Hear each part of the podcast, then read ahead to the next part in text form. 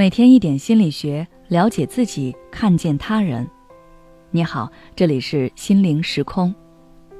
今天想跟大家分享的是，为什么有些事一旦开始就停不下来？大家都嗑过瓜子吧？一旦你开始嗑上，就很难停下来，不一会儿就嗑出一堆瓜子壳。要说瓜子有多好吃，也不见得，但是为什么就容易嗑个不停呢？实际上，这和及时反馈有关。瓜子从开始嗑到塞进嘴里，吃到肚子里，就几秒钟的时间。这意味着，你每次只要付出极小的努力，就能短时间得到反馈和奖励。当你接受到了反馈，大脑中的多巴胺就会释放，让你感觉到快乐愉悦。反馈时间越短，感觉就越愉悦，继而产生强烈的欲望，想要再次获得奖励。以至于上瘾，这就是瓜子效应。生活中处处都有瓜子效应的影子。比如，玩手游时，你一旦完成某个任务，系统立马奖励你一些虚拟货币、红包等，让你获得了成就感和满足感，你就想要冲刺下一个任务，于是，一玩就是几个小时。长时间沉醉于瓜子效应中。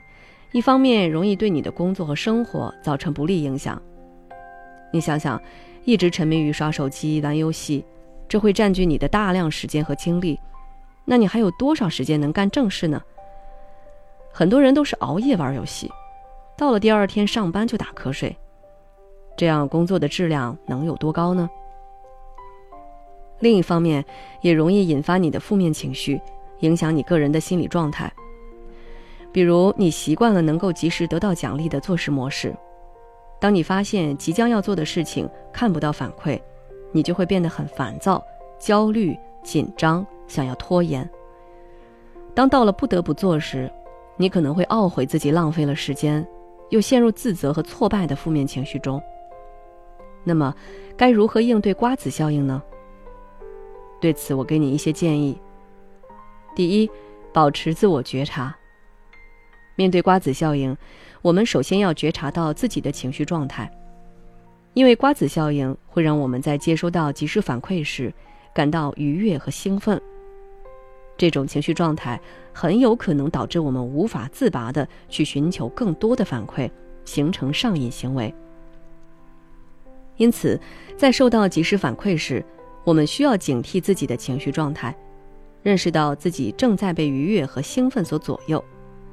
同时，也要意识到，这种反馈可能只是暂时的，不能盲目的依赖它所带来的快感。第二，远离瓜子。如果我们没有足够的自我控制力，那还是尽量远离瓜子，这是相对保险的做法，这样才不容易掉进嗑瓜子快乐中。比如，你想要专心复习应对考试，就远离宿舍娱乐的环境，去图书馆。通过自律获得的快乐是稳定而长久的，能够真正让你成长。低级的快乐只是一时的，更多的是对人的一种消耗，而嗑瓜子的快乐就属于后者。第三，寻找其他乐趣。当我们发现自己已经沉迷于某种奖励机制中时，可以从其他途径寻找乐趣和满足，比如栽花、打球、旅游等。这些活动也能带来不同的愉悦感和成就感。借助这些活动，减少对具有奖励机制的活动的依赖，降低瓜子效应的作用。第四，设定目标和计划。当我们设定了长期目标，制定了具体的计划后，就相当于给自己找到了一个生活的方向，有了更大的追求，才不容易被眼前的这些小刺激所俘获。通过追求这些目标并实现它们，我们可以在生活中获得更多的成就感和满足感，减少对瓜子效应的依赖。如果你还想了解更多相关的内容，可以微信关注我们的公众号“心灵时空”，后台回复关键词“自控”就可以了。小伙伴们送福利了！近期我们邀请了国家二级心理咨询师。美国自然医学协会健康管理师傅佳琪老师来给大家做公益心理讲座，每周四和每周日晚上都有直播，主题都不同，但都是免费哦。想了解具体内容，可以关注我们的微信公众号“心灵时空”，回复“直播”就可以领取收听名额啦。